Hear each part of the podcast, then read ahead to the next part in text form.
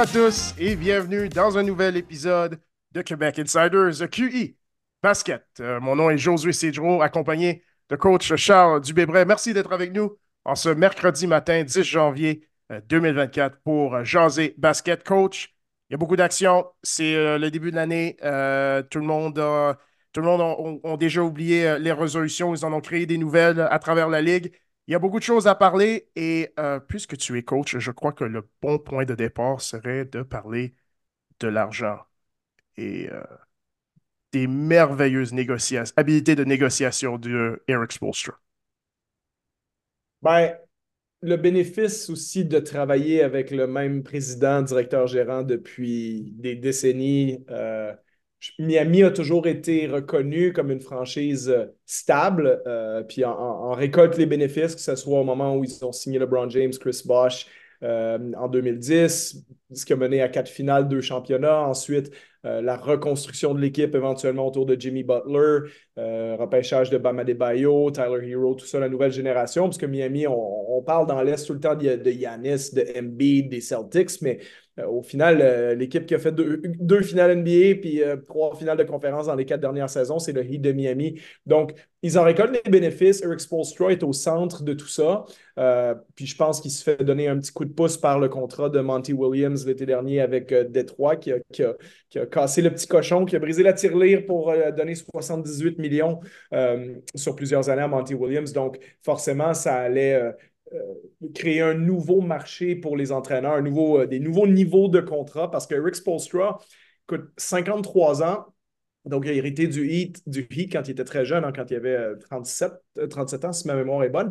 Et euh, est déjà 19e de l'histoire de la NBA au nombre de victoires à l'âge de 53 ans. Donc, ça veut dire que si jamais il décide de coacher jusqu'à 70 ans, comme le font certains entraîneurs, des fois même plus loin. Bon, ce n'est pas une garantie parce a peut-être un jour aussi où Pat Riley va, éventuellement, pour des raisons d'âge et de santé, peut-être se, euh, mettre en retrait, puis euh, Eric Spolstra serait, serait, le successeur naturel. Mais si Spolstra décide de coacher jusqu'à 70 ans, peut-être qu'on parlera de lui à ce moment-là comme le, détenteur du, record du plus grand nombre de victoires pour un entraîneur. Il va, il va être une menace à Greg Popovich à, ce niveau-là s'il continue pour, euh, aussi longtemps. Donc, euh, euh, je pense que c'est largement mérité pour lui. Écoute, moi, je suis entraîneur moi-même, donc je ne vais pas être contre les, les, situations qui font en sorte que les entraîneurs sont mieux payés. Euh, donc oui, c'est beaucoup d'argent, mais Spolstra a créé une, culture gagnante à Miami avec l'aide de Pat Riley, puis je pense que c'était euh, justifié que son patron le, récompense euh, largement pour les services qu'il a rendus, puis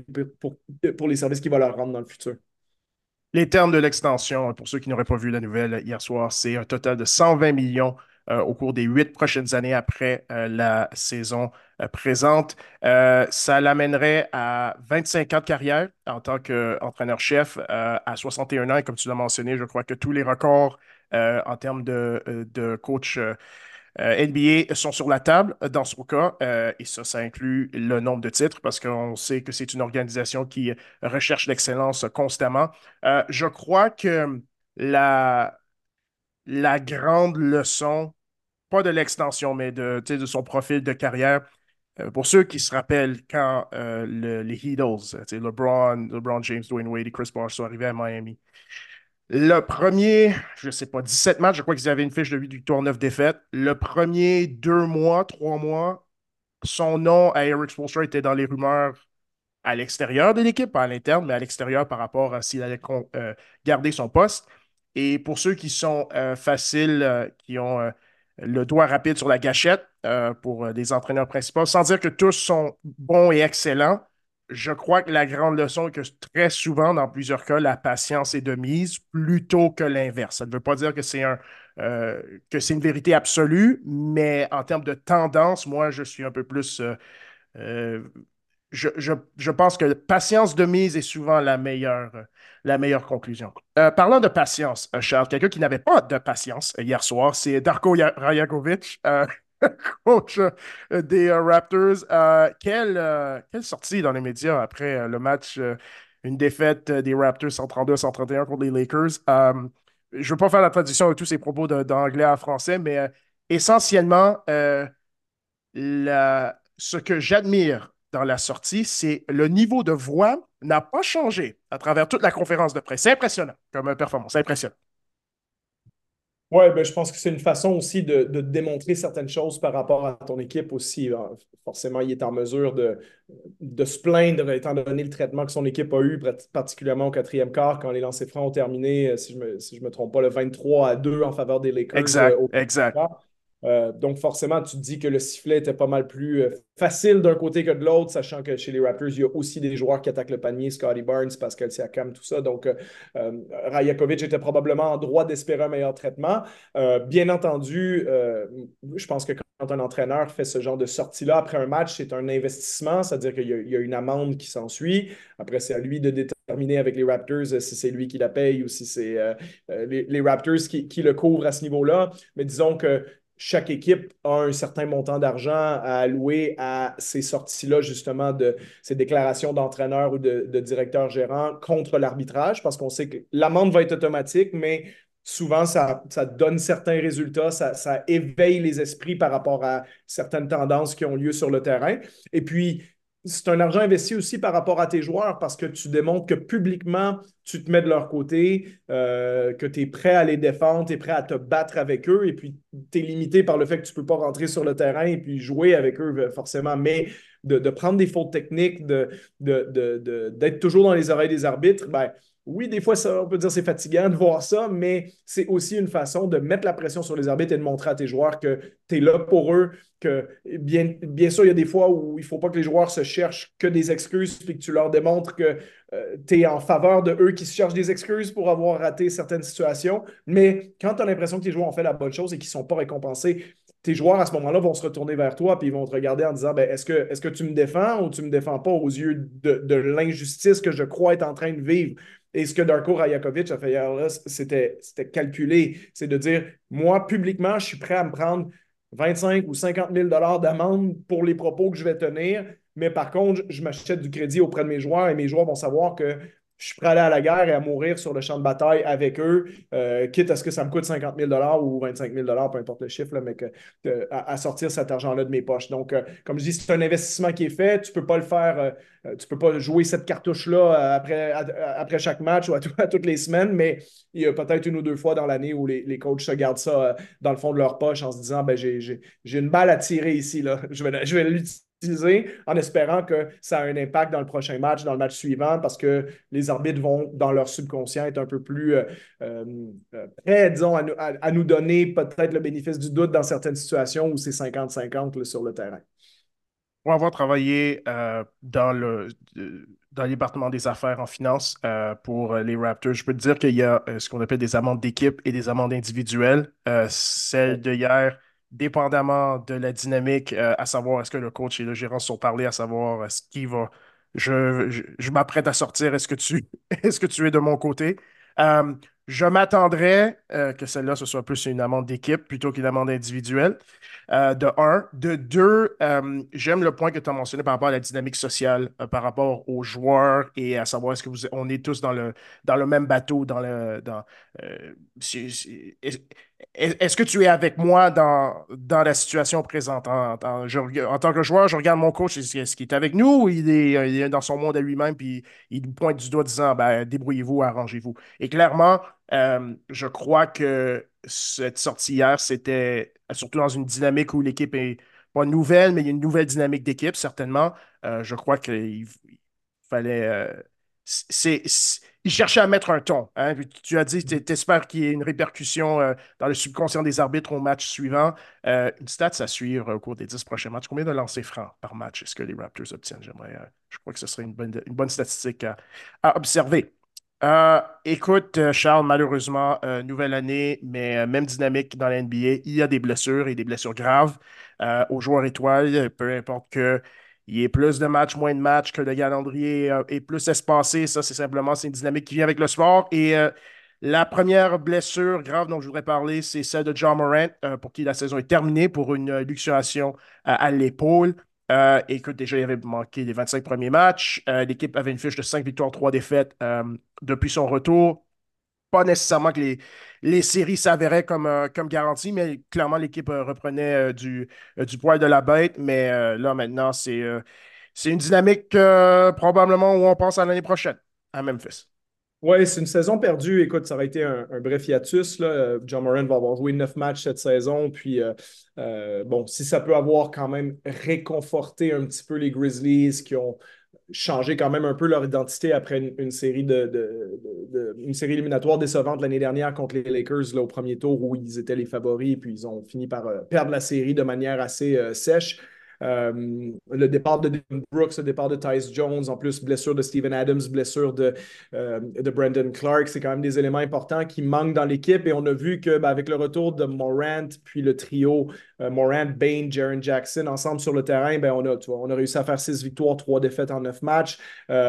Morant immédiatement est arrivé, 25 points, 8 passes décisives par match, niveau de joueur étoile. Donc, ça, c'est, ça n'a pas disparu. Euh, c'est toujours là, mais c'est malheureusement pour une saison perdue. Écoute, si on veut voir le verre à moitié plein, euh, les Grizzlies, d'une certaine façon, pouvaient se le permettre parce que c'est une équipe qui est bien construite en termes de structure salariale aussi. Euh, les extensions de contrats sont données. Donc, on a une certaine forme de stabilité. Là-bas, on a un excellent entraîneur avec Taylor Jenkins. On avait beaucoup de profondeur par le passé, on en a peut-être un peu moins en ce moment, mais justement, on pourra profiter de l'absence de Moran pour reconstruire peut-être un peu de profondeur en donnant justement des rôles euh, un peu augmentés euh, à tout le groupe de joueurs. Ben, forcément, Marcus Smart, c'est un joueur établi, donc euh, je ne pense pas vraiment à lui, mais tout le groupe, David Roddy, Zaire Williams, Vince Williams, Jake Laravia, Santi Aldama, tous les joueurs de rôle qu'on a là-bas, ben, forcément, les rôles sont augmentés. C'est peut-être une façon aussi de de développer Desmond Bain parce que lui, il va être appelé à être une vraie option numéro 2 sur une équipe qui va avoir des ambitions, de, faire des finales de conférence, éventuellement pouvoir peut-être se rendre jusqu'au titre. C'est ce qu'on va ambitionner là-bas. Donc, ça va prendre un, Desmond Bain au top niveau. Donc là, on a toute l'année pour le développer lui, pour peut-être euh, développer un peu le jeu de Jaron Jackson Jr., puis tout mettre ça ensemble l'année prochaine quand John Moran va revenir. Parce que, comme on en avait parlé il y a quelques semaines avant le retour de Moran, la tâche s'annonçait ardue, voire même impossible, parce que pour te qualifier, ne serait-ce que pour le play-in dans l'Ouest, il va falloir que tu finisses avec une fiche de au minimum 500, voire même peut-être une petite affaire au-dessus, 42, 43 victoires. Euh, on avait fait les maths à l'époque, ça voulait dire qu'il fallait que les, les Grizzlies, à ce moment-là, qui avaient commencé 6-19, euh, ben, ils devaient finir la saison 37-20, euh, je pense, quelque chose comme ça. bon, ils étaient sur, ce rythme-là depuis que Morant était revenu, remarque, mais c'est pas facile de maintenir ça toute l'année. Donc, les chances étaient que au mieux, c'était peut-être play-in avec euh, deux matchs à gagner pour faire les séries éliminatoires, puis après ça, commencer contre peut-être les Nuggets, puis te faire éliminer en partant. Et le, scénario le plus plausible, c'est qu'ils allaient rater le play-in de toute façon. Donc, Écoute, en ce moment, peut-être faire une petite saison de tanking en plein milieu. Euh, je suis assez vieux pour me rappeler en 1996, quand David Robinson s'était blessé à San Antonio. San Antonio gagnait plus de 50 matchs à chaque année. Il avait même fini une année avec la meilleure fiche de la NBA. Je pense que c'était 62 victoires en 1995, quelque chose comme ça, si ma mémoire est bonne. Et puis, San Antonio était excellent chaque année, mais là, David Robinson se blesse. Cette année-là, San Antonio, pour un an, a été catastrophique. Gagne la loterie, récupère Tim Duncan, et puis ça a donné naissance à la dynastie qu'on a connue. Donc, euh, bon, je ne pense pas qu'il y ait un Tim Duncan dans le repêchage de cette année, mais il reste que des fois d'avoir une mauvaise année. Regarde ce que ça a fait pour les Raptors il y a, quelques saisons à, Tampa. On a récupéré Scotty Barnes en, retour. Donc peut-être que les Grizzlies vont être capables de récupérer un bon joueur avec un choix repêchage qui sera peut-être le, je quoi, le cinquième, sixième choix au total. Euh, ça peut être un joueur de rôle important pour eux dans le futur qui va être sur un contrat recru, euh, alors qu'ils ont déjà donné des gros contrats à Morant, Bain et Jackson. Donc, ça peut, sur le long terme, se transformer en une bonne chose pour eux, mais c'est sûr que euh, dans l'immédiat, c'est décevant euh, de perdre de un ta star euh, et perdre ta saison aussi quand tu étais une équipe qui gagnait 50 matchs et plus depuis deux ans puis qui commençait à avoir des ambitions de, de grandir et de se rendre un peu plus loin en séries éliminatoires. Et écoute, euh, c'est le reste de l'année, c'est de l'évaluation des jeunes joueurs. Euh, je ne vais pas repasser à travers la liste, tu les as mentionnés, que ce soit Roddy, Aldama, et, etc.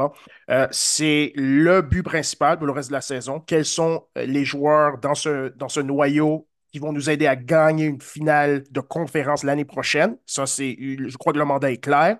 Et puis, du côté des joueurs avec contrat eh, eh, qui expire à la fin de cette année, il n'y en a pas beaucoup. Il y a seulement Luke Kennard qui a une option de joueur pour devenir joueur autonome cette année. Euh, donc, ça laisse croire que euh, du côté de la direction, tu ne te sens pas forcé de faire des échanges. Et même Luke Kennard, s'il revient l'année prochaine, il peut t'aider en termes de ce qu'il donne en, tir extérieur. Euh, ce que j'aimerais te lancer rapidement là-dessus. Marcus Smart, il lui reste deux années de contrat après cette année. Est-ce que, en tant que Memphis, tu y penserais? Si tu avais une offre faramineuse, disons, un jeune joueur, deux choix de première ronde, on va dire euh, protéger euh, top 10? Ou est-ce que tu crois dans la dynamique d'équipe, ça ne fait pas de sens pour cette équipe de, faire, euh, de considérer un tel échange? tu parles d'échanger Marcus Smart? Marcus, parce que je regarde, écoute, dans la liste, on l'a mentionné, la conférence de l'Ouest, c'est très compétitif. Il y a beaucoup d'équipes qui sont sous pression de gagner une série. Euh, tu regardes Memphis, tu dis, OK, des joueurs de rôle qui sont intéressants, Marcus Smart, en plus de son contrat pour deux autres saisons. Est-ce que du côté de Memphis, il y a un niveau d'offre que tu considérais ou on oublie ça et puis tout ce qu'on cherche à faire, c'est euh, maximiser l'équipe prochaine, euh, l'année prochaine? C'est une bonne question parce que Marcus Smart il est un petit peu sur la limite en termes de valeur ajoutée, contrat. Puis on sait aussi que ce qui t'amène dans une équipe, c'est pas juste ses stats. Euh, écoute, je regardais leur match contre euh, euh, récemment contre les Lakers la fin de semaine dernière, et puis ils ont joué hier soir contre Dallas. Donc je voyais ces deux matchs-là des, Grizzlies. Puis Smart joue assez bien en fait en ce moment, puis il remplace euh, euh, dans le vestiaire, il va remplacer un peu Dylan Brooks, puis dans l'identité de l'équipe aussi la dureté, euh, la défensive forcément. Bon, il va vieillir, je ne sais pas s'il vieillira bien, mais reste que le contrat, bon, ça va pour deux autres saisons, c'est pas non plus quand même si long que ça, puis on peut penser qu'il va être performant jusqu'en 2026. je, ne me jetterai pas sur un échange parce que je serais curieux quand même de voir, puis tu sais, comme je dis, c'est un, un petit échantillon, mais c'est pas rien le fait d'avoir vu qu'avec John Moran, ben, tu gagnes le deux tiers de tes matchs. Donc, globalement, c'était une équipe de 55 victoires en ce moment sur les matchs où John Morant a joué. Donc, et, et, et c'est pas euh, illogique de penser que les, Grizzlies pourraient à peu près maintenir ce rythme-là, puisque l'année passée, c'était déjà une équipe à, 50 victoires. Donc, Desmond Bain en ce moment a 25 ans, Morant en a 24, Jaron Jackson en a 24, euh, Smart en a 29. J'aime leur noyau. Celui qui va vieillir, c'est Steven Adams, éventuellement, quand il va revenir. Et, mais je crois que ce repêchage, ils vont déjà commencer à chercher le remplaçant. C'est un repêchage où. C'est ça. C'est pas une... Euh, un repêchage où il y a beaucoup de grosses, grosses qualités, mais il y a des morceaux intéressants si tu es une équipe qui priorise le développement, ce qui est le cas des Grizzlies. Donc, ça, ça, ça remplirait le rôle de, Steven Adams. Si tu es capable de trouver, tu vois, euh, ce que les. Oh, puis spoiler alert, on va parler d'eux plus tard, mais si tu es capable de trouver ce que les Mavericks ont trouvé en Derek Lively. C'est ça, c'est ça. Puis là, tu vas l'avoir sur un contrat recru plutôt. Bon, Adams, il n'est pas sur un mauvais contrat, il est à 12 millions et demi par année, donc c'est quand même relativement avantageux. C'est pas le gros contrat que Adams avait avant, donc c'est quand même moins pire. Puis Adams, il est un peu sous-estimé, je pense, maintenant, parce que je pense il fait vraiment partie de l'identité des Grizzlies et c'est littéralement le meilleur rebondeur offensif de la Ligue l'année dernière en termes de pourcentage de rebond offensif pris. Donc, ce n'est pas un des meilleurs, c'est le meilleur. Donc, il t'ajoute une identité, une, arme de plus parce que tu as déjà Morant, Bain, Jackson, tu as des joueurs de rôle, tu as des tireurs à trois points et tu as le meilleur rebondeur offensif de la Ligue pour te donner quatre ou cinq deuxièmes chances en plus à, chaque match. Donc ça, ça fait partie des déboires de début de saison aussi parce qu'en l'absence de John Morant, un Steven Adams, ça aurait aidé. Puis dans le passé, quand les Grizzlies gagnaient beaucoup de matchs en l'absence de John Morant, c'était parce qu'il y avait Tyus Jones, parce qu'il y avait Dylan Brooks, parce qu'il y avait euh, Steven Adams, on en a déjà parlé. Puis cette année, non seulement tu n'as pas John Morant, mais tu n'as pas tous ces joueurs-là aussi qui, qui aidaient à tenir le fort quand, quand Morant n'était pas là. Donc, je pense que euh, euh, Adams, je ne le pousserai pas complètement vers la sortie. Il paraît plus vieux qu'il est en réalité, Steven Adams hein, aussi. Mais il a beaucoup de mille, par contre. Il y a beaucoup de minutes jouées. il a beaucoup de millage parce qu'il a commencé jeune. Il a commencé à 20 ans avec Oklahoma City. Puis c'est parce qu'on l'a beaucoup vu aussi, nous, à une époque où Oklahoma City était beaucoup à la télé, en séries éliminatoires, tout ça. Donc on a l'impression, hey, Adams, il est là depuis toujours. Oui, Adams, il a 30 ans. Donc, il, effectivement, il ne lui reste pas cinq bonnes saisons, mais il lui en reste peut-être trois bonnes. Pour un joueur qui a ce profil-là de, jouer avec de la force physique, de jouer au, rebond offensif, ben, est-ce que Steven Adams ne peut pas te donner 20-25 euh, euh, minutes par match? Puis c'est pas un joueur qui a démontré sur son dernier contrat être trop gourmand non plus. Pour euh, être le meilleur rebondeur offensif de la NBA, en jouant 27 minutes par match, qui est quand même pas rien, en étant titulaire dans l'une des meilleures équipes de la Ligue, tu es à presque 12 rebonds de moyenne, puis tu acceptes un contrat de 12 millions. Euh, je veux dire, tu sais, c'est pas, euh, pas quelqu'un qui a été très gourmand, puis là, avec sa blessure, il sera probablement pas en position de l'aide. Donc, on pourrait continuer avec lui, mais comme tu dis, c'est intelligent de préparer la succession éventuelle euh, pour peut-être un joueur plus jeune qui va leur permettre aussi d'absorber les contrats plus gros des autres joueurs. Et je peux t'assurer qu'ils ont un staff étoffé en ce qui a trait au, euh, scouting et au, euh, au repérage de talent de jeunes joueurs que pas juste au, collège, mais même au niveau secondaire. Donc, je sais que ça va faire partie de leur mandat. L'autre blessure malheureuse euh, dont on doit parler, c'est celle de Tyrese Halliburton, une blessure au tendon gauche. Euh, une absence minimale de deux semaines où il va être évalué, mais on peut s'attendre à probablement un mois, je dirais, pour ce genre de, euh, de blessure-là. Et un mois, c'est à savoir comment est-ce que la progression de guérison va se passer, parce que pour chaque joueur, c'est bien évidemment, c'est différent. à un mois de la date limite des échanges, presque jour pour jour, Charles, à quel point ça devrait ou ça pourrait, ou est-ce que tu crois que ça va changer la dynamique euh, et la mentalité des Pacers pour cette année? Parce que je crois que je ne crois pas que c'est une blessure qui devrait avoir un, impact sur sa carrière à long terme, mais pour cette année, bien sûr, euh, euh, c'est important à noter. Oui, surtout qu'Indiana est, pris dans le milieu d'une lutte où, je pense, il y a deux jours où tu avais six équipes avec la même fiche. Là, tout le monde est à 21-15 dans la conférence de l'Est. De 4 à, à 8, c'est extrêmement serré. C'est ça, exactement. Puis on sent que la cassure est là. On sent que maintenant, il y a une lutte à quatre pour les deux dernières places de play-in qui se dessinent avec les Bulls et Raptors, Brooklyn puis Atlanta. Puis après ça, il y a le groupe des trois premiers qui s'est séparé vers le haut. Donc, comme tu dis, de 4 à 8, c'est là, puis Indiana va en faire partie. Donc, ça augmente les chances qu'Indiana tombe plutôt vers la septième, huitième place, ce qui serait quand même un pas en avant par rapport à l'année dernière. Je pense qu'il n'y a pas de panique en la demeure, sachant qu'en plus, Halliburton a évité, là, c'est pas une blessure au genou, c'est bon, ça reste le, les ischio-jambiers, les tendons qui sont là. Donc, euh, euh, si tu veux, je pense que ça ne va pas nécessairement changer grand-chose, mais peut-être qu'on va moins se sentir euh, obligé de faire quelque chose dans l'immédiat, sachant que, il y a eu des rumeurs de Pascal Siakam là-bas, par exemple la même problématique. Oui, ils ont les jeunes pièces. santé. ils, ont plusieurs jeunes joueurs qui peuvent intéresser Toronto. Ils peuvent avoir la même problématique que Sacramento dans ce qu'on a entendu récemment, qui est, euh, il semble que Siakam avait dit que euh, je ne signerai pas avec vous à la fin de l'année. Donc, c'est ça qui aurait peut-être mis fin aux discussions entre les Raptors et les Kings. Euh, est-ce que, est que Siakam vraiment va dire aux Pacers, non, non, mais moi, je vais signer ici, puis c'est là que je vais continuer, dans le sens que Bon, Indiana, ils, peuvent être excitants. Je pense que Tyrese Halliburton, c'est l'un des jeunes joueurs avec qui tu veux aller jouer. Mais la même chose pourrait être dire de Sacramento, qui est aussi un endroit excitant à jouer. Puis Darren Fox et, Sabonis, c'est des, joueurs qui créent, qui peuvent t'aider à être bon.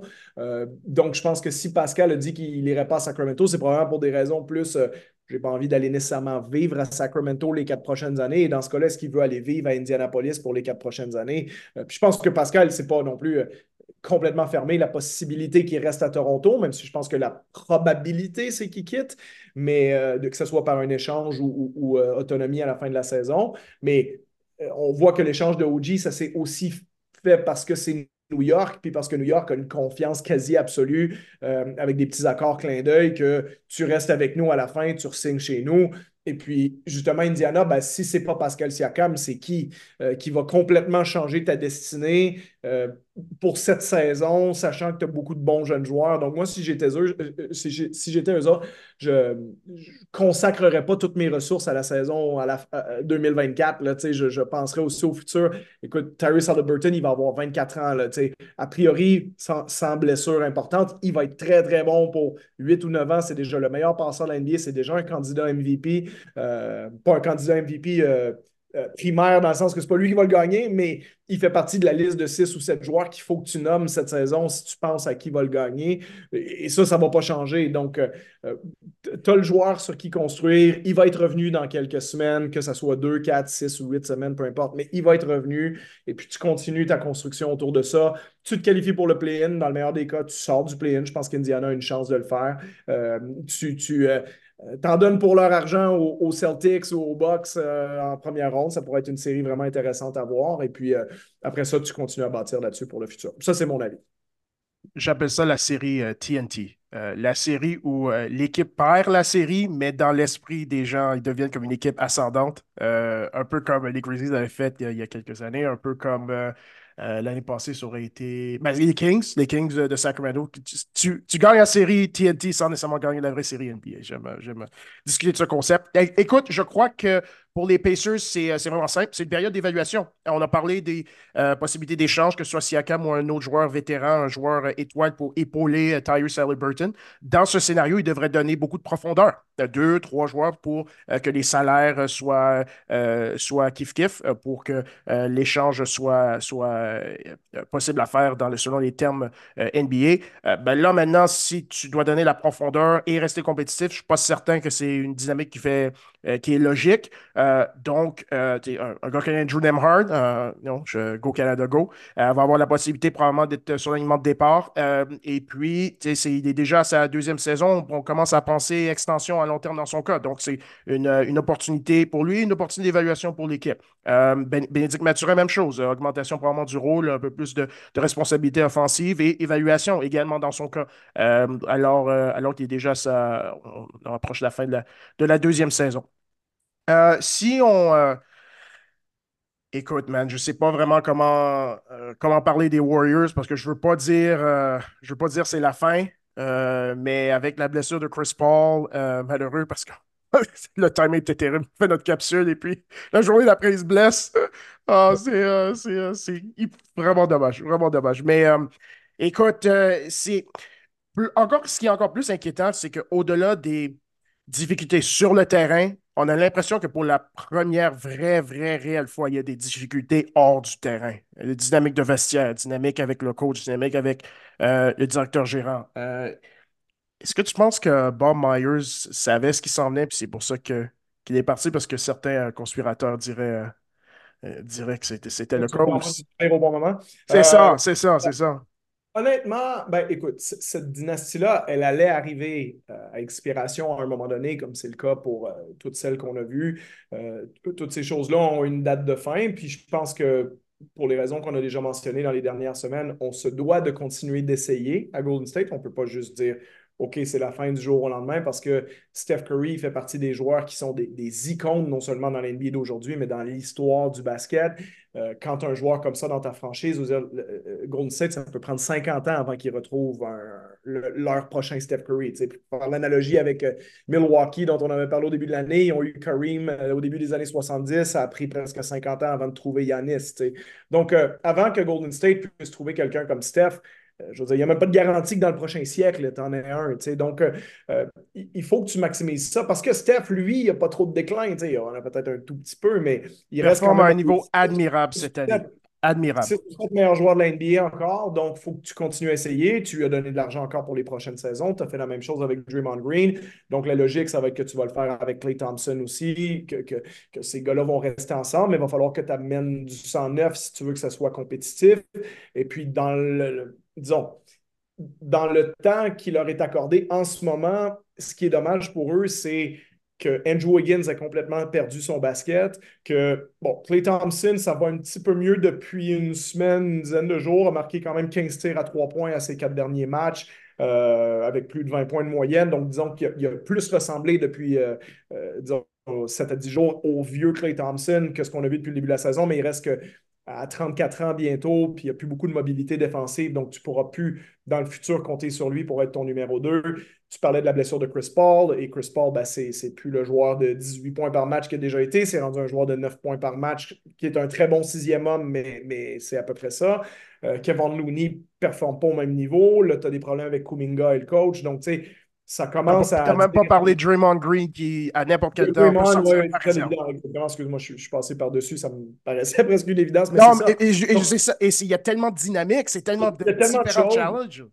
Il y a tellement de choses, puis je pense que ce que, ce que Kuminga dit et fait, peut-être que ça veut dire aussi, euh, genre, euh, mettre un petit coup de pression pour dire euh, échangez-moi. Peut-être que ça peut rendre service même à Golden State, même si Kuminga, euh, globalement, il jouait mieux là, depuis euh, quelques semaines. Puis c'est intriguant pour peut-être certaines équipes, entre autres les Raptors. Hein.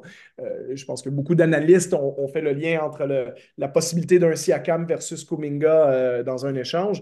donc peut-être que ça aura lieu, peut-être que ça n'aura pas lieu. Mais je pense que Golden State, ça, ça, te démontre que, regarde, si tu veux encore donner 2-3 ans à Steph Curry, que Steve Kerr a envie de rester avec ce groupe-là, euh, que Draymond, Clay sont là, puis que peut-être, euh, regarde, dans, trois ans, on se serre la main, puis on part dans différentes directions. Peut-être que Steph restera un peu plus longtemps parce qu'il complétera l'une des grandes carrières de l'histoire de la Ligue. Mais je pense que pour l'instant, ça fait juste te dire très fort, il faut amener quelqu'un d'autre. Il faut, on ne peut pas espérer juste que cette équipe-là va, se replacer puis redevenir l'équipe de 2022 qui a gagné le championnat. Écoute, les Warriors sont deux victoires, cinq défaites depuis deux semaines. Euh, si tu veux prendre un échantillon plus grand, depuis deux mois, ils sont 11 victoires, 17 défaites. Hein. alors, 28 derniers matchs. Ils sont 11-17, 6 matchs en bas de 500.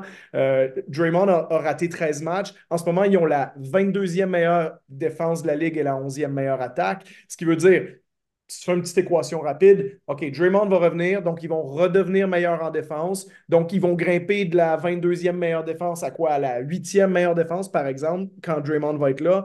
Puis là, ça va être une équipe qui est à peu près dixième dans la ligue en attaque, dixième dans la ligue en défense. Et ça, qu'est-ce que ça veut dire? Ça veut dire qu'au mieux, tu perds en première ronde.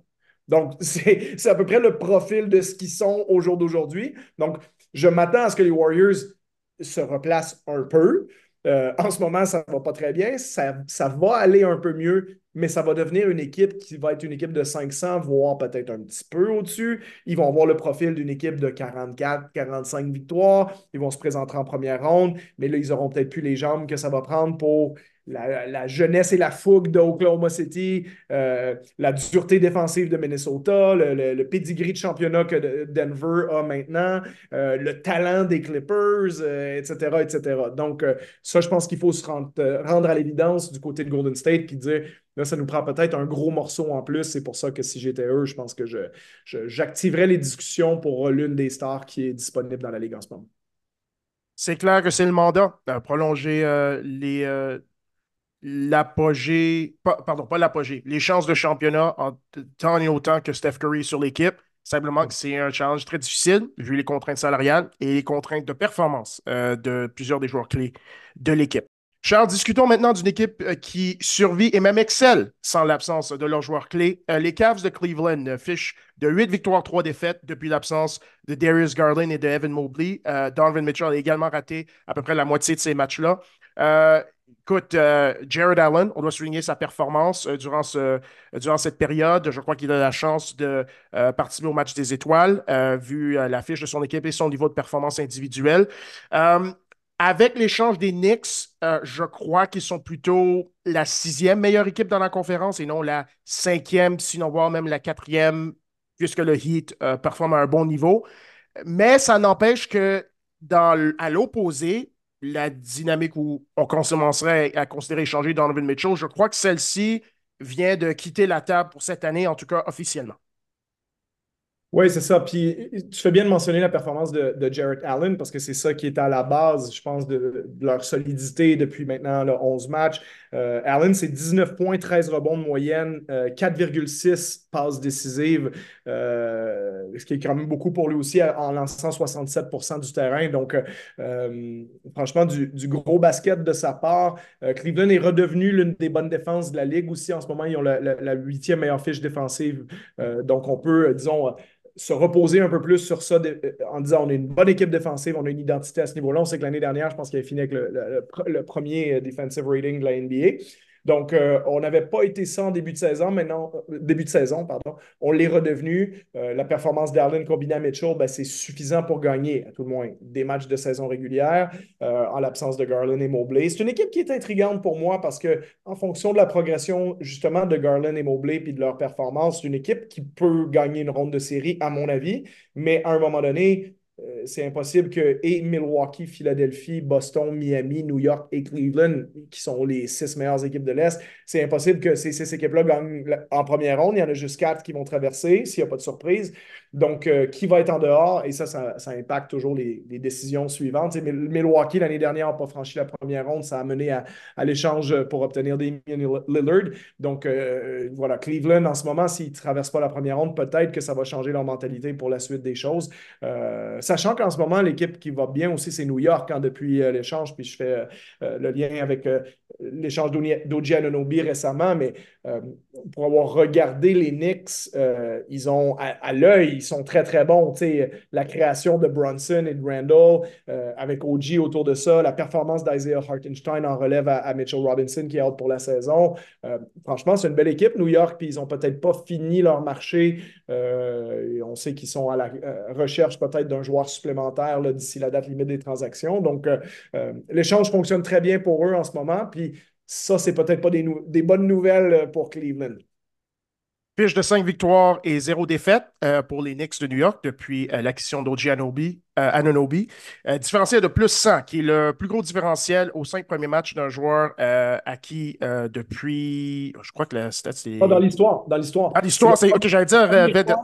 Premier joueur qui, à ses cinq premiers matchs avec une équipe, son équipe est plus 100 sur le terrain avec lui et, plus. Donc, euh, ça veut dire qu'en moyenne par match, quand OG est sur le terrain, ces minutes-là, les Knicks sont plus 20 et plus. Donc, c'est pas, pas rien. Ce n'est pas rien. Euh, tu as mentionné leur euh, dynamique euh, de, potentiel pour un échange additionnel. je regarderai du côté du Jazz de Utah pour un joueur comme Jordan Clarkson. Je crois que ce qu'ils cherchent, c'est un marqueur. pour remplacer Emmanuel Quickly. Pour, remplacer exactement l'apport d'Emmanuel Quickly en sortie de banc et un joueur qui pourrait terminer un match de série pour donner un petit peu de punch à cette équipe. Euh, mais le problème euh, pour eux, c'est que, euh, Charles, le Jazz de Utah remonte la pente. la fiche, une fiche identique, ben, avant il y a un match hier, identique à celle des Lakers. Maintenant, c'est un match en, en derrière eux, maintenant, au 13e rang de la conférence de l'Est. écoute, je ne veux pas juste dire que c'est aussi simple que Laurie Markkinen était blessé et maintenant il est revenu, mais c'est un peu beaucoup de ça. Oui, le Jazz, depuis un mois, donc 15 derniers matchs, c'est la quatrième meilleure fiche de la NBA. 11 hein. victoires, 4 défaites. Donc, euh, pour les gens qui n'avaient pas euh, tourné leurs yeux vers euh, Utah, et ça se comprend, c'est pas l'équipe la plus glamour de la ligue et surtout pas en ce moment. Mais ils jouent du très, très bon basket. il y a seulement Boston, Denver et les Clippers qui ont une meilleure fiche qu'eux depuis, depuis les 15 derniers matchs. Donc, ils ont remonté la pente, comme tu dis, retour de Markkanen. Euh, c'est une équipe qui, euh, qui, a trouvé son chemin vers une, compétitivité des deux côtés euh, du terrain parce que depuis le début de l'année, écoute, c'est une équipe qui est dans les 10 moins bonnes attaques et 10 moins bonnes défenses et 10 moins bons différentiels. Donc, globalement, le, schéma est assez simple. Ils ne sont, pas très bons ni en attaque ni en défense. Mais depuis un mois, ben, ils sont quatrième euh, pardon, 14e en attaque, 10e en défense. Donc, ils ont trouvé un chemin vers la respectabilité. Ça ne fait pas d'eux une équipe d'élite. Ça ne veut pas dire que ça va se maintenir parce que je pense qu'ils n'ont pas le niveau de talent que ça prend pour maintenir ça sur euh, plusieurs mois, voire euh, une demi-saison. Mais, écoute, moi, j'ai une relation avec Will Hardy de mon temps euh, où j'ai été euh, pendant trois ans son, assistant euh, lorsqu'il était le, head coach des Spurs à la, Summer League. c'est quelqu'un que j'apprécie beaucoup. une tête de basket phénoménale. J'ai que des bonnes choses à dire de, chaque, chaque moment que j'ai passé avec lui. Puis, Will, c'est quelqu'un qui va essayer des choses, qui va être créatif avec ses, les X et les O sur le terrain, mais aussi une chose qui frappe quand tu regardes euh, ce que le Jazz a fait depuis le début de l'année, tu as 10 joueurs différents qui ont démarré 10 matchs et plus. et on n'est même pas rendu à la mi-saison. Et c'est pas que à cause des blessures, parce que tu regardes la plupart de ces joueurs-là, ils ont joué quasiment tous les matchs, donc ils ont tous ou presque 30 matchs et plus de jouer. Et il y a 10 joueurs dans l'équipe euh, qui ont été titulaires 10 fois et plus. Donc, ça te dit que Will il est prêt à changer son alignement de départ, essayer quelque chose de nouveau si ça ne fonctionne pas. Et en même temps, c'est une très bonne façon pour lui de, euh, et pour l'organisation d'évaluer les jeunes joueurs en les plaçant dans des rôles différents, en voyant, bon, est-ce que ces combinaisons-là fonctionnent? Est-ce que euh, Ochai Akbaji, ça peut nous donner ça? Est-ce que euh, Laurie Markkanen, on le garde sur le futur? Est-ce que ça nous prend euh, plus de Walker Kessler ou plutôt un 5 qui tire comme Kelly Olynyk? donc, Keontae George, qu'est-ce qu'il peut nous donner comme recrue, etc., etc. Donc, on apprend beaucoup de choses parce qu'on sait que dans tous les cas, n'est pas supposé être compétitif. Au, mieux, oh, on, se qualifie surprise pour le play-in, on perd le premier match, puis c'est fini. Donc, euh, euh, en ce moment, on, accumule beaucoup d'informations, on essaye des choses à Utah, puis ça a été leur chemin vers la compétitivité jusqu'à maintenant. Ce qui est très intéressant dans leur cas en termes de dynamique euh, de décision d'équipe, ils ont leur choix de première ronde est détenu par le Thunder d'Oklahoma City, protégé top 10. C'est-à-dire, si l'équipe n'a pas vraiment une chance de faire les séries, je crois qu'on va s'arranger du côté transactionnel pour garder ce choix de première ronde, même si c'est dans un, repêchage qui euh, n'est pas nécessairement coté euh, étoile dans le top 5, top 7, top 10. Euh, mais ça n'empêche que tu, pour une jeune équipe, tu veux toujours rajouter de, plus de jeunes joueurs dans ton. greffer plus de jeunes joueurs à ton noyau. Par contre, j'aimerais dire à nos auditeurs, si vous avez la chance de regarder un match du Jazz de Utah, Simon Fontecchio, extrêmement, extrêmement le fun à regarder, euh, très, euh, fait, un, peu tout et le fait avec, euh, avec un petit pesaz, ce que j'aime bien regarder. ceux qui sont fans de regarder des joueurs sous-estimés, je vous le conseille fortement. Charles, une équipe qui, au contraire du Jazz de Utah, qui n'a pas de pression de faire des séries, l'équipe qui a non seulement une pression, faire des séries. Euh, mais pour gagner le plus de matchs possible en séries éliminatoires, ce sont les Mavericks de Dallas. Et c'est notre équipe de la semaine. C'est la dixième meilleure attaque, la 16e meilleure défense qui leur donne le 13e meilleur différentiel, une projection de 46 victoires sur une saison complète. Euh, ils ont une fiche de 22 victoires, 16 défaites, qui est la septième meilleure fiche dans la conférence de l'Ouest. L'alignement de départ, avec bien sûr tout le monde en santé, c'est Luka Doncic, Kyrie Irving, Josh Green, Derek Jones et Derek Lively. Leur situation salariale est de un total de 169 millions, donc 4 millions au-dessus de la taxe de luxe, ce qui leur donne la 18e masse salariale la plus élevée dans la ligue. Une flexibilité qui existe au niveau des contrats et euh, des joueurs qui peuvent échanger, mais limitée en termes des choix de repêchage euh, dont ils possèdent les droits. Écoute, Charles, globalement, je crois que le mandat à l'intérieur de l'équipe était non seulement de accéder à une finale de conférence, mais se donner une chance d'être capable d'accéder à une finale NBA. Je crois que le niveau de performance est, considérant la blessure de Kyrie Irving, est OK, correct, avec des hauts et des bas. Je crois qu'à la date limite des échanges, il veut certainement améliorer l'équipe, mais ils ont des actifs moindre, euh, pas nécessairement zéro, mais pas beaucoup. Est-ce qu'ils ne sont pas un petit peu coincés, mais pas nécessairement coincés parce que Ludiga Doncic est sur leur équipe? Ben, c'est ça. C'est-à-dire que ce qui est le plus dur à avoir dans une équipe qui, qui vise un championnat NBA, c'est ton joueur concession. Parce que plein d'équipes sont coincées avec des joueurs qui sont très bons, euh, mais que tu sais que ce joueur-là ne t'amènera pas jusqu'au bout. Et il reste que 29 équipes sur 30 dans l'NBA ne se rendent pas jusqu'au bout hein, chaque année. Donc, c'est réservé à une élite très rare d'être un, un Yannis Antetokounmpo, un Nikola Jokic ou un LeBron James, Steph Curry, Kevin Durant, ces gars-là, Kawhi Leonard. Euh, il y en a peut-être 8 ou 9 dans la ligue. les deux qui viennent à l'esprit, au-delà des, des, six joueurs que j'ai nommés qui, qui l'ont déjà fait, qui l'ont prouvé, les deux joueurs qu'on ne serait pas surpris qu'ils fassent, c'est Joel Embiid et Luka Doncic, de par leur niveau de performance. Euh, là, je te parle des joueurs un peu plus établis, là, je te parle moins des, jeunes stars parce qu'il y en a probablement dans les plus jeunes qui le feront un jour. Est-ce que ce sera euh, chez Gilgis Alexander, Tyrese Halliburton et compagnie? Là? Mais disons que je mets ceux-là de côté, mais on a bien vu que, par exemple, Damien Lillard, aussi bon il a été dans sa carrière, on n'a jamais réellement pensé qu'un jour il, serait, il, réussirait à gagner le championnat sur ses épaules. Euh, Trey Young à Atlanta, il peut marquer 27 points, faire 10 passes décisives, tu ne gagneras pas un championnat avec Trey Young. Donc, quand ton équipe est construite autour d'un joueur comme ça, bon, tu peux avoir de grands espoirs quand le joueur a 21-22 ans. Quand il arrive à 25-26 ans, puis que là, tu le payes beaucoup, puis là, tu te dis, ben là, on va lui redonner un autre contrat, un contrat euh, max ou super max, puis on, sait très bien qu'on ne gagnera pas avec lui. A Pascal Siakam à Toronto, tu sais. Euh, donc là, tu peux toujours être dans l'espoir qu'il y ait une des grosses stars de la NBA qui soit euh, fâchée, qui veuille se faire échanger ailleurs. Et là, ben, en le mettant dans ton équipe, si tu arrives à l'obtenir, ben là, ton, numéro 1 devient ton numéro 2, puis c'est génial pour toi. Mais il reste que euh, le plus dur, c'est de l'avoir, ce joueur-là. Et Dallas fait partie des 7 ou 8 équipes qui l'ont avec Luka Doncic. Donc, ça, c'est leur point de départ. Euh, et Doncic a encore 24 ans, il n'est pas très, très vieux. Donc, tu as encore une fenêtre de plusieurs années. Mais il faut quand même que tu te contentes Doncic en attendant pour pas qu'il soit lui le prochain à te demander un échange et dire ben, euh, vous êtes le fun, là, les gars à Dallas, là, les Mavericks, mais euh, euh, ça fait plusieurs années que j'attends ma, ma co-star. Bon, mes, mon début de carrière, c'était avec Dirk Nowitzki. En fin de carrière, c'était sympathique. Après ça, vous avez essayé de me mettre Kristaps Porzingis, mais c'était pas assez. Porzingis, c'est probablement plus un, un numéro 3 qu'un numéro 2 sur une équipe championne. donc là, vous avez essayé Kyrie Irving. Puis ça, il faut les en quelque part les applaudir parce que qu'on aime ou qu'on n'aime pas Kyrie Irving, au moins, on peut les applaudir d'avoir essayé. Kyrie Irving, c'est un joueur qui a déjà été un numéro 2 sur une équipe championne. Donc, c'est pas inenvisageable qu'il puisse encore être avec le bon numéro 1 à côté de lui, le numéro 2 d'une équipe championne.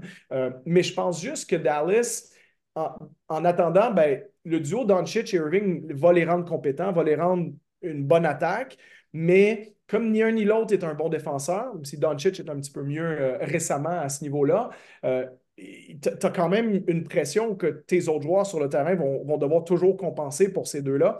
Et ce que ça donne dans, dans l'absolu aujourd'hui, puis dans le, temps qu'on a vu de Kyrie Irving avec euh, Dallas, tu le mentionnais, sont dixième en attaque, sont 16e en défense, donc bon, sont sont ni élite en attaque ni élite en défense. C'est sûr que Irving a raté des matchs. On peut s'attendre à ce que leur attaque va peut-être grimper à, la sixième place, cinquième place. Puis oui, ils vont faire partie des meilleures attaques de la Ligue, mais défensivement, ils ne seront probablement pas assez forts. Puis j'ai envie de dire, offensivement, ils ne seront pas non plus assez forts pour survivre à leur défense. Chose que Denver a un peu fait l'année dernière. Euh, Denver, ils sont devenus défensivement compétents. Ils n'étaient pas excellents, mais ils étaient corrects. Leur effort est bon. Mais en attaque, ils sont euh, nucléaires quand ils ont besoin de l'aide parce qu'ils ont une synergie d'équipe qui tourne autour de Jokic, la création de Murray, etc.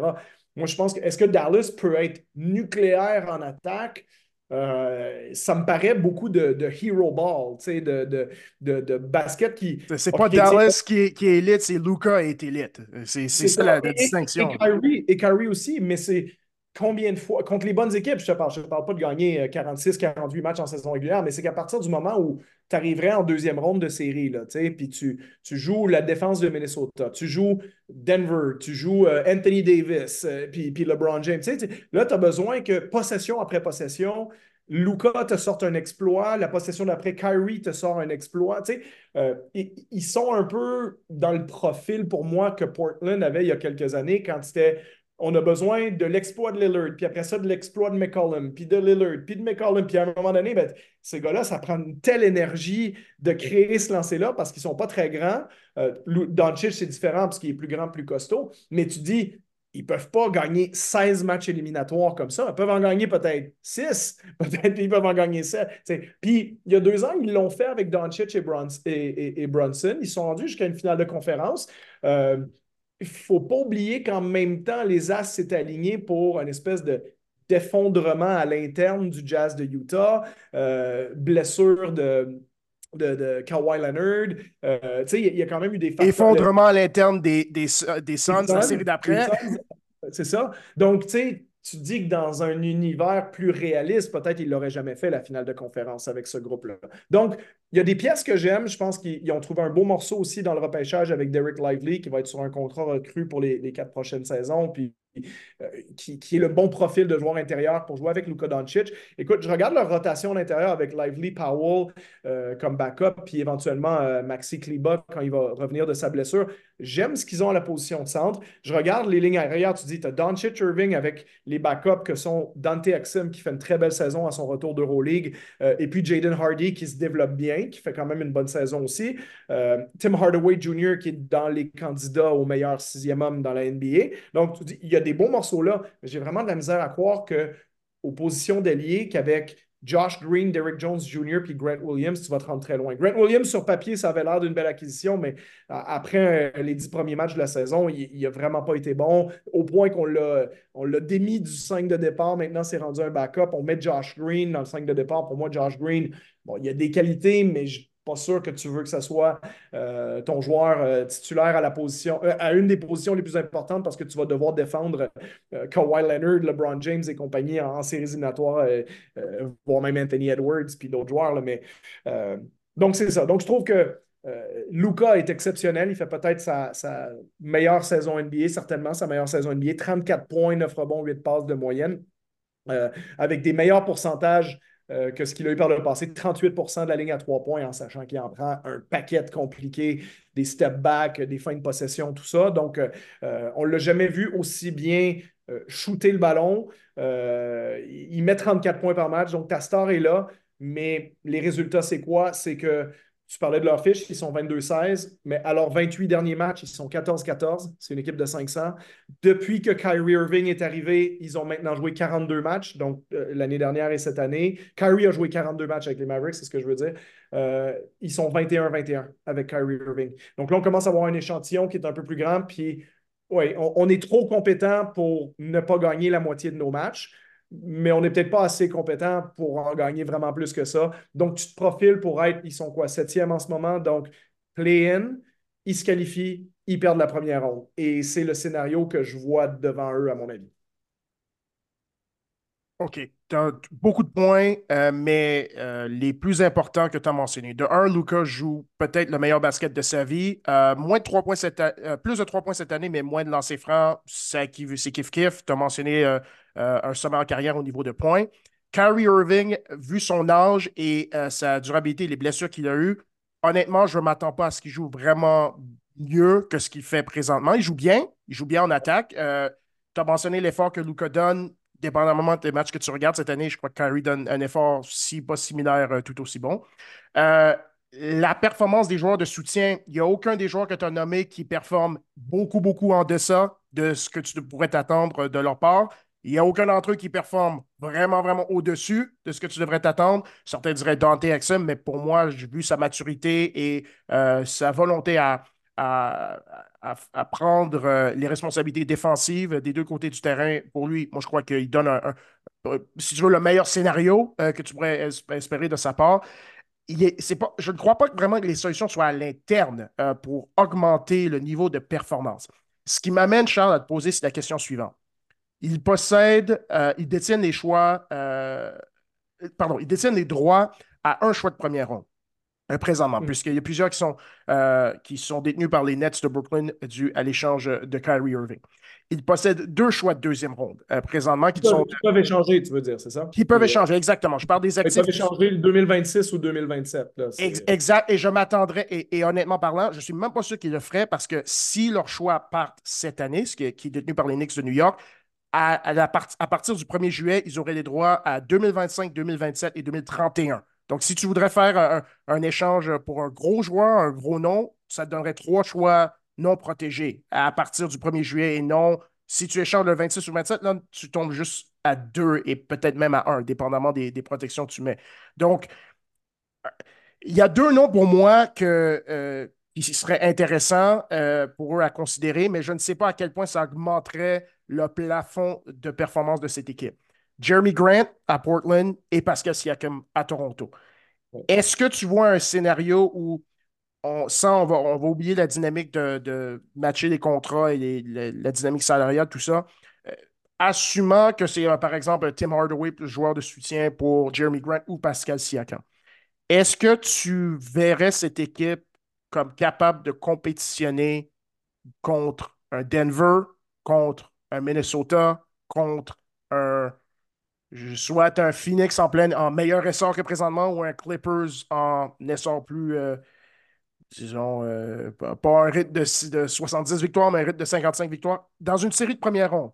Est-ce que tu aimerais mieux leur chance?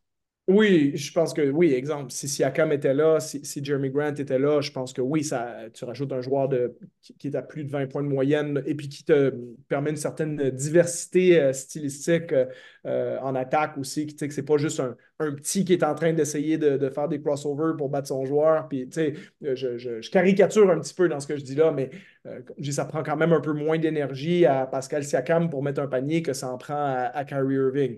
Euh, même si Irving est le joueur le plus talentueux des deux. C'est sûr que euh, Doncic est un as du pick and roll, donc lui peut se servir de ça. Puis Derek Lively et Derek Powell et Derek Powell, euh, Dwight Powell, pardon. Derek Lively et Dwight Powell sont des bons euh, euh, joueurs verticaux qui peuvent plonger au cercle, même si Powell commence à être un petit peu plus vieux qu'il l'était, mais il est encore capable de, donner quelque chose à ce niveau-là. mais voilà, tu pourrais alterner le, 1 contre 1 de Kyrie Irving avec le 1 contre 1 plus physique d'un ailier comme Siakam ou Jeremy Grant et le jeu de pick and roll et les fins de possession de Luka Doncic, par exemple, et ses qualités de passeur.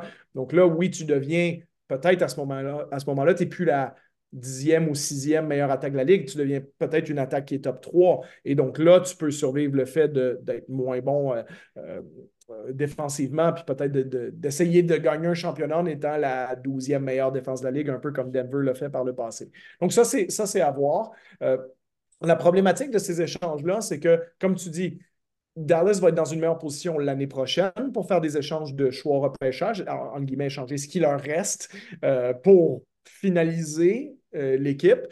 Et de le faire cette année, c'est un peu plus compliqué parce que pour les gens qui ne savent pas, là, la règle dans l'NBA, c'est que tu ne peux pas échanger ton choix de première ronde plus qu'une année. Euh, c'est-à-dire tu ne peux pas échanger deux choix consécutifs. Donc, comme celui de 2024, c'est le dernier choix de l'échange de Kristaps Porzingis qui avait été fait il y a cinq ans. Donc, ça va compléter cet échange-là. 2025, ils l'ont. 2026 et 2027, ils l'ont. Et je pense que c'est 2028 qui ont déjà donné. Euh, 2029, pardon, qui ont déjà donné euh, dans l'échange de Kyrie Irving. Donc, c'est ça, comme tu disais. Et tu ne peux pas échanger les choix de repêchage plus que sept ans à l'avance. Donc, les équipes ne peuvent pas dire euh, je te donne un choix de première ronde en 2055. Donc, 2030 pour cette année. 2030 pour cette année. 2030 pour cette année. Puis à partir de l'été prochain, ben, c'est 2031. Donc, dans sept ans après 2024. Donc, ce qui veut dire que, comme tu le mentionnais, à partir de l'été prochain, on pourra échanger le choix de première ronde de 2025, 2027 et 2031. Donc, tu pourrais faire un package de trois choix euh, au repêchage contre une star, par exemple. Donc, euh, ça, c'est à, considérer. Puis, à part leur choix au repêchage, ils n'ont pas grand-chose à donner parce que en termes de jeunes joueurs, comme regarde ce que les Raptors viennent de faire, aller chercher euh, Emmanuel Quickly, RJ Barrett, deux joueurs qui ont 24 ans et moins, contre un joueur un petit peu plus vieux comme OJ Anunoby, ben, OK, Derek Lively, oui, mais Derek Lively, les Mavericks veulent le garder. Donc, Dwight Powell, ça n'intéressera personne. Maxi Kliba, quand je dis ça, c'est personne, euh, personne qui, a quelque chose d'intéressant à te donner. Donc, euh, Derek Jones, non. Euh, Josh Green, en ce moment, il est pas assez bon. Jaden Hardy, c'est un backup. Ben, Irving et Doncic, tu ne veux pas les donner. Exum va avoir 29 ans. Donc, ils n'ont pas le jeune morceau, le, Emmanuel Quickly, tu vois, que les Raptors essayaient d'aller chercher. le, Keegan Murray, que, quand on parlait des rumeurs d'échange Siakam Sacramento, tu ou Kuminga à Golden State ou euh, euh, Bénédicte Mathurin, Andrew Nemhard, euh, Jarris Walker à Indiana. Il n'y a, pas ça en ce moment à Dallas. Donc, ce qu'ils peuvent échanger, c'est des choix repêchage. En ce moment, ils peuvent juste en donner un. À partir de l'été prochain, ils peuvent en donner trois. Donc, je m'attends à probablement un peu de patience de leur part, puis essayer l'année prochaine de, il faut au moins, par contre, se rendre en première ronde pour peut-être euh, éviter le mécontentement d'un Luca Doncic, peut-être même gagner une ronde de série. Puis après ça, dire Regarde, écoute, Luca, on va, faire, on va essayer de faire un gros échange pour te rajouter une troisième pièce. Là, puis ça pourrait être ça le futur pour, euh, pour Dallas. C'est un bon, euh, une parfaite dynamique pour, terminer sur eux. tu crois que c'est la première ronde au minimum? Parce que leur situation contractuelle pour Luca et Kyrie, c'est vraiment cette année et l'année prochaine pour évaluer le, la, le, niveau de performance du duo et de façon plus importante, avant que Luca prenne une décision à savoir est-ce que je reste ici à long terme ou pas. Est-ce que tu penses que c'est gagner une première ronde, tout le monde est content ou est-ce que tu penses que pour que pour que, disons, pour que Luca n'augmente pas le niveau de pression sur euh, la direction de l'équipe cette année, quel est, tu crois, le, niveau minimal de performance? Je pense que c'est la deuxième ronde. Je pense qu'il n'y aura pas nécessairement euh, panique totale si on perd en première ronde, surtout dans, dans disons, dans une situation où ce serait une défaite logique, tu joues contre Denver euh, au premier tour, je pense que ça serait vu par. Il n'y a, pas un expert qui choisirait Dallas euh, euh, pour gagner cette série-là. Puis si Dallas est compétitif puis perd la série en 6, par exemple, ben, je pense que c'est difficile pour Luca d'aller voir. d'aller voir ses dirigeants et dire il fallait qu'on gagne là. C'est plus, je pense qu'il y aurait un petit peu de pression dans le sens où il dirait ben, il faut que vous me donniez les outils pour que, euh, regarde, Nikola Jokic en face, lui, il y a Jamal Murray, Aaron Gordon et Michael Porter. il y a trois bons joueurs, avec, ben, un excellent joueur en Murray, puis deux assez bons, voire très bons joueurs en Porter puis Gordon. Moi, j'ai Kyrie Irving, puis à côté de ça, mes trois autres titulaires, c'est une recrue Derek Lively, Derek Jones Jr. puis Josh Green. Je ne peux pas battre cette équipe-là. Je ne peux pas battre Nikola Jokic avec ce que j'ai à côté de moi. Donc, ça me prend un autre gros. Kyrie, c'est le fun, c'est mon Jamal Murray à moi. Euh, mais il faut que tu me trouves l'équivalent de Michael Porter puis Aaron Gordon. des, lui, il a deux ailiers de 6 pieds 10, là, puis, puis qui sont euh, prouvés dans leurs compétences respectives dans l'NBA. Il y en a un qui score en tirant des trois points, puis l'autre qui défend, qui coupe au panier, puis qui met aussi 16 euh, points par match. Ça, je pense que cette conversation-là va venir, mais ça prend. Euh, effectivement, il faut quand même se qualifier pour les séries. Je m'attends à aller voir en série. Hein. Je pense qu'ils vont être dans les huit. Mais de me dire aujourd'hui, bon, ça va être qui les quatre équipes de l'Ouest qui gagnent une série éliminatoire? je suis assez confiant en disant Denver, Minnesota au jour d'aujourd'hui. Euh, puis si j'avais à prédire peut-être une des plus vieilles équipes, entre Phoenix, Clippers, Lakers, peut-être deux, mais mettons qu'une de ces trois-là sera à l'intérieur. Puis est-ce que la quatrième, c'est le Thunder ou c'est les Pélicans? Est-ce que c'est une équipe qui est plutôt style jeunesse ou c'est deux? Mais tu sais, j'ai de la misère à me dire que ça va être Dallas. Euh, fait en tout cas, on, verra. C'est encore, encore tôt pour euh, essayer de faire des prédictions, mais il y a juste quatre équipes qui vont passer la première ronde dans l'Ouest. Et euh, une des équipes que tu as nommées va manquer le play-in parce qu'il y a 11 bonnes équipes. Sans compter, on va pas mettre le jazz là-dedans, mais il y a 11 bonnes équipes. Quelqu'un rate le play-in déjà en partant. Ça va être, ça reste à suivre. Hein. Ça va être extrêmement intéressant, une course serrée aux, euh, aux séries éliminatoires dans la conférence de l'Ouest. Écoute, notre discussion aujourd'hui euh, sur euh, l'équipe de la semaine euh, des Mavericks de Dallas, écoute, c'est simple. Pour notre capsule historique, il faut parler de Dirk Nowitzki. C'est le plus grand joueur de l'histoire de cette franchise. écoute, on a fait, on a, on, a, parlé de Kevin Garnett il y a quelques semaines. On l'a comparé un peu à Tim Duncan. À cette époque-là, il y a 4, 5, 6, 7 joueurs en, en position allié fort qui étaient toujours comparés, qui étaient toujours en bataille, en, séries éliminatoires. Dirk Nowitzki, c'est un de ces joueurs-là, Charles. Oui, Dirk, une, énorme euh, carrière. Et puis, euh, c'était une évidence qu'en parlant des Mavericks, il fallait parler de Dirk, mais aussi pour nos auditeurs qu'on juste se replonge quelques minutes sur sa carrière parce que qu'on n'oublie pas que ce gars-là est quand même le sixième meilleur marqueur de l'histoire de la Ligue. sais, 31 000 points marqués, 31 500. il y a quand même juste sept joueurs dans l'histoire du basket qui ont marqué 30 000 points.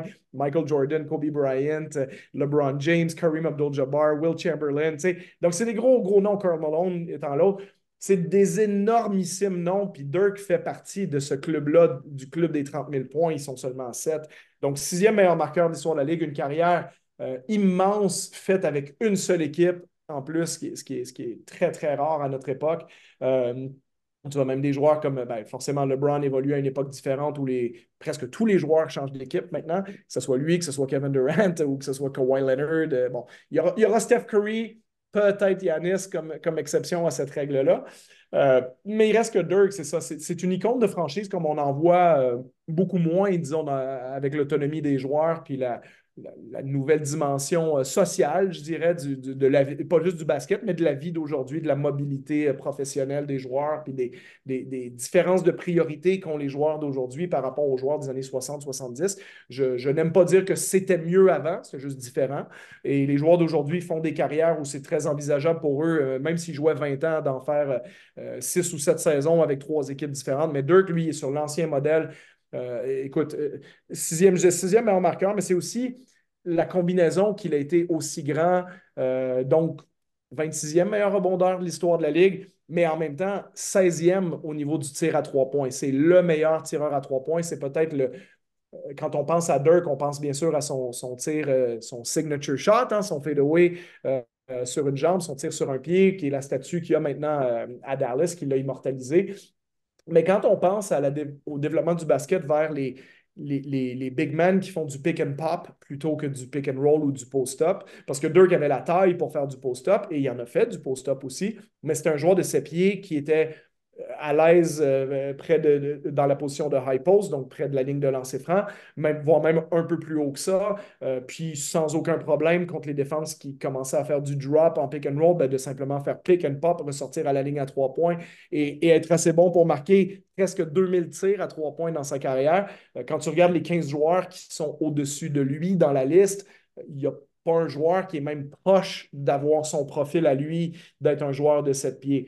Euh, le seul autre joueur de 7 pieds qui a peut-être le même niveau de tir à 3 points, c'est un joueur qui a un profil vraiment différent. C'est Kevin Durant qui va continuer de grimper dans cette liste-là, qui va le dépasser. Mais Durant, tu peux, faire plus l'argument que c'est un, un, joueur de périmètre qui mesure 7 pieds, alors que Dirk, c'est un joueur qui avait la physionomie euh, plutôt lourde. c'est un joueur de 250 livres euh, avec ses sept pieds, mais euh, qui était tellement à l'aise face au panier, puis qui avait tellement une belle gestuelle de tir, un, tel toucher, avec en plus son, son côté européen derrière tout ça. Il est souvent d'ailleurs considéré comme le plus grand joueur européen de, l'histoire de la NBA. Donc, Franchement, une, immense carrière, une longévité, euh, une attitude irréprochable, euh, pas beaucoup de faiblesse dans son jeu, peut-être à part la défense, là, puis surtout en vieillissant où il était de moins en moins mobile, mais assez bon pour faire partie du club des joueurs qui ont gagné le MVP, gagné le championnat et le Finals MVP. Donc ça, c'est pas rien, c'est un, club qui ressemble à, tu vois, c'est une carrière qui ressemble un peu à celle de Kevin Garnett dans ce sens-là. Euh, c'est pas un joueur qui a été assez bon pour développer une dynastie pour gagner 2, 3, 4, 5 championnats. Donc, il ne peut pas s'insérer dans le top 10 comme les, les Kobe Bryant, les Larry Bird, les Magic Johnson de ce monde.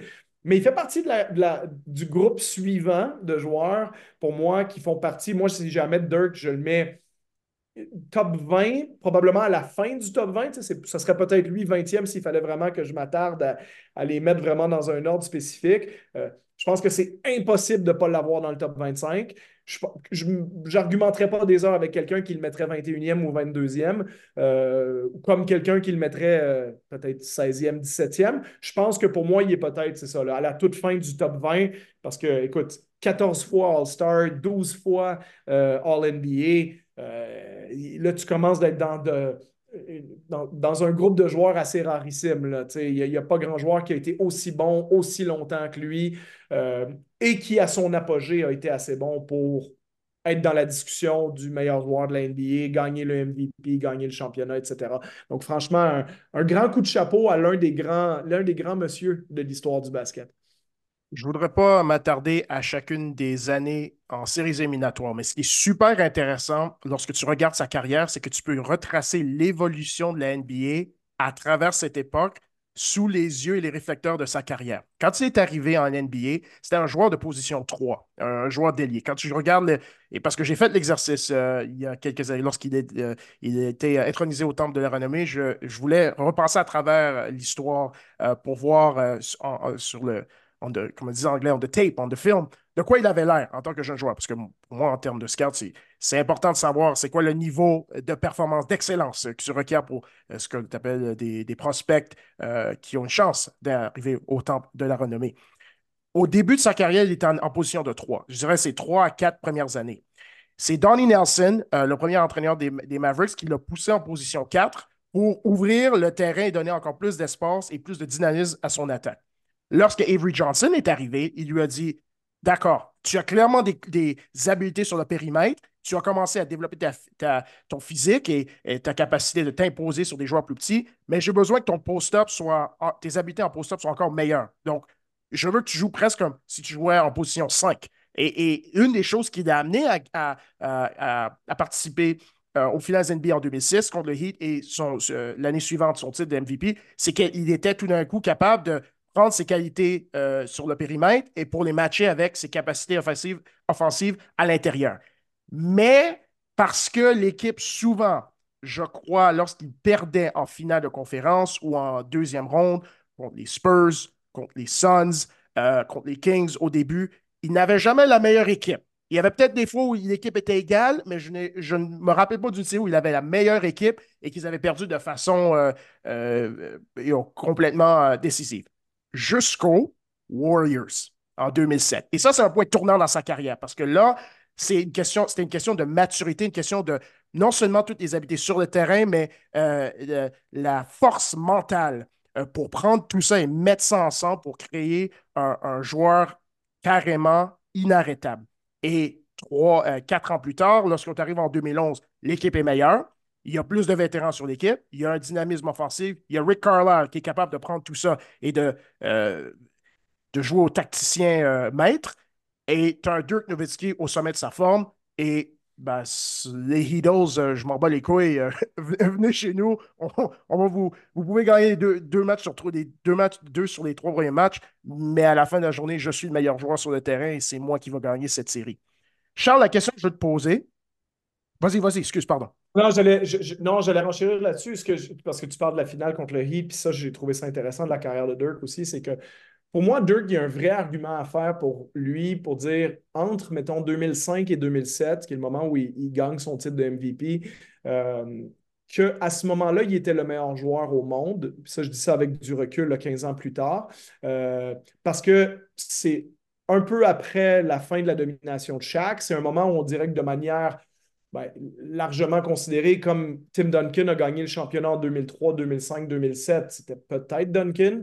Je pense que la saison 2003-2004, c'est très dur d'affirmer que ce n'est pas Kevin Garnett quand tu regardes euh, l'apport total de Garnett, son année d'MVP, ce qu'il fait des deux côtés du terrain, même si au final, ce n'est pas lui qui a gagné le titre. Donc, tu sais, il n'y a pas de vérité absolue à ce qu'on dit là. Mais quand on regarde ça d'un œil nerd 15 ans plus tard, je veux dire, il y a une année où Dirk Nowitzki, par exemple, en 2005-2006, il mène la NBA euh, au, PER, en Player Efficiency Rating. L'année d'après, il mène la NBA au BPM, Box Plus Minus, donc le plus gros impact sur le terrain par, par ses stats. Il gagne le titre de MVP cette année-là. Ça pour dire que les stats, c'est pas tout, mais quand tu mènes ton équipe à 55 victoires puis que tu es premier dans ces niveaux statistiques-là, en général, c'est que tu n'es vraiment pas loin d'être le meilleur joueur de la NBA. Puis oui, c'est le moment où peut-être c'est un tout petit peu avant qu'on se mette à considérer que Kobe euh, avait récupéré peut-être correctement la couronne euh, avec son MVP en 2008, euh, puis la séquence de succès que les Lakers ont eu dans les années suivantes.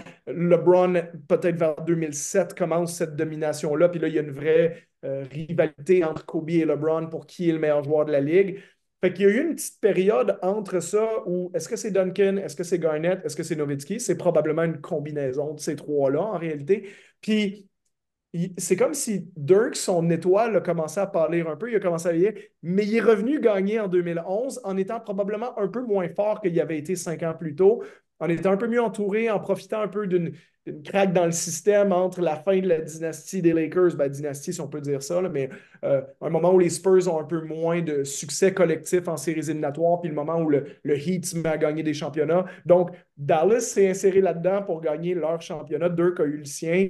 Euh, et, alors qu'on se serait peut-être attendu à ce qu'il gagne en 2007 quand il a gagné MVP, puis que Dallas était euh, en première place de la conférence de l'Ouest et il y avait eu la fameuse série contre les Warriors qu'ils avaient perdu au premier tour. Donc, je trouve ça intéressant que Dirk commençait à disparaître du radar un peu et, finalement a gagné son championnat, ce qui forcément valide beaucoup sa carrière et, euh, et, l'insère dans une catégorie de joueurs. Tu vois, c'est sans ça, on dirait peut-être, euh, oui, il fait partie des Chris Paul de ce monde, il fait partie des John Stockton de ce monde.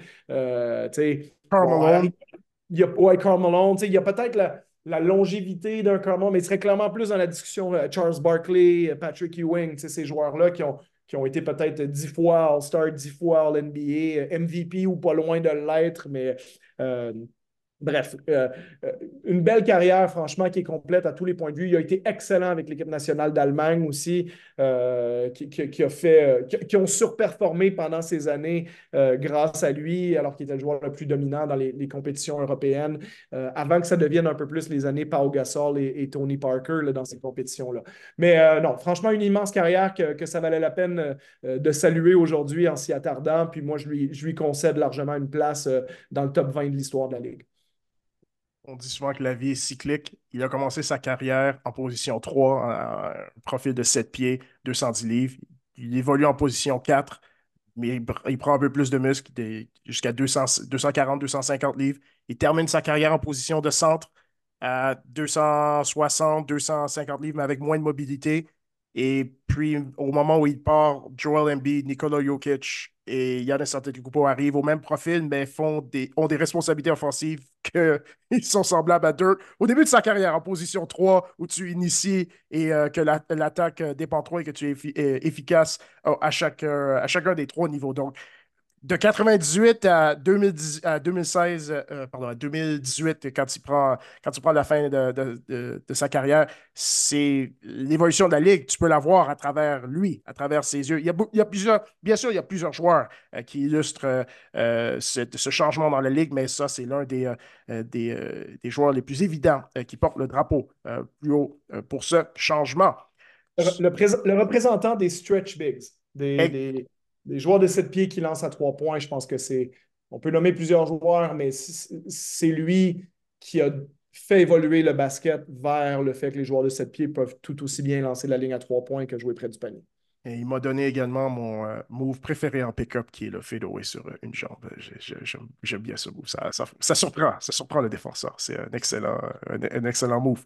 Et, c'est sans compter sur le fait que probablement, euh, si ce n'est pas le meilleur Européen de tous les temps, c'est dans le top 3, top 5. Et puis, il n'y a pas beaucoup de conversations à avoir par rapport. Le meilleur. Stop. Moi, moi, moi je t'arrête là. C'est le meilleur.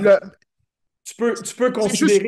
compétition internationale. si tu dis, OK, voilà c'est sans aucun doute le meilleur en NBA. En compétition internationale, là, tu pourrais vraiment faire l'argument pour Pau Gasol, probablement plus que pour Nowitzki, euh, sans manquer de respect aux anciens, là, au, Dragen Petrovic, au, Arvidas Sabonis des années 80-90, mais euh, je pense qu'aucun peut-être a fait la carrière internationale aussi complète que Pau Gasol.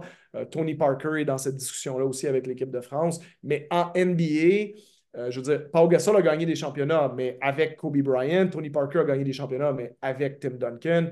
Euh, le seul de ces joueurs-là qui a vraiment réussi à mettre une équipe sur ses épaules et l'amener jusqu'au sommet, c'est Dirk Nowitzki. Puis c'est en plus le meilleur marqueur de tous ces joueurs-là. Il a gagné MVP, c'est pas le cas de Gasol, c'est pas le cas de Parker, c'est pas le cas des autres. mais, euh, attends, là, je, je, mets une pause là. on discutera avec Yanis Antetokounmpo éventuellement, puis Nicolas Et Luka Doncic. Et Luka Doncic, c'est ça. moi, je, moi, je m'attardais plus aux joueurs dont la carrière est terminée. Exact, parce que, exact. oui, Yanis euh, peut dépasser Dirk. Il n'y a aucun doute là-dessus. Euh, Jokic aussi. Mais pour l'instant, je veux dire, dans les joueurs dont la carrière est terminée, c'est Dirk Nowitzki. Quelle façon de conclure un podcast avec un beau retour sur le passé? Euh, abonnez-vous à notre podcast sur Spotify, iTunes et Google Play. Vous pouvez aussi nous suivre sur X, mieux connu sous le nom de Twitter, Josué et Cdubé-Bray. Euh, nous commençons à partager certaines de nos capsules historiques sur YouTube. Euh, donc, partagez avec nous vos commentaires, vos questions sur n'importe lequel des réseaux et des médias sociaux. Nous en sommes reconnaissants. On remet ça à la semaine prochaine pour un autre épisode de QI. Merci.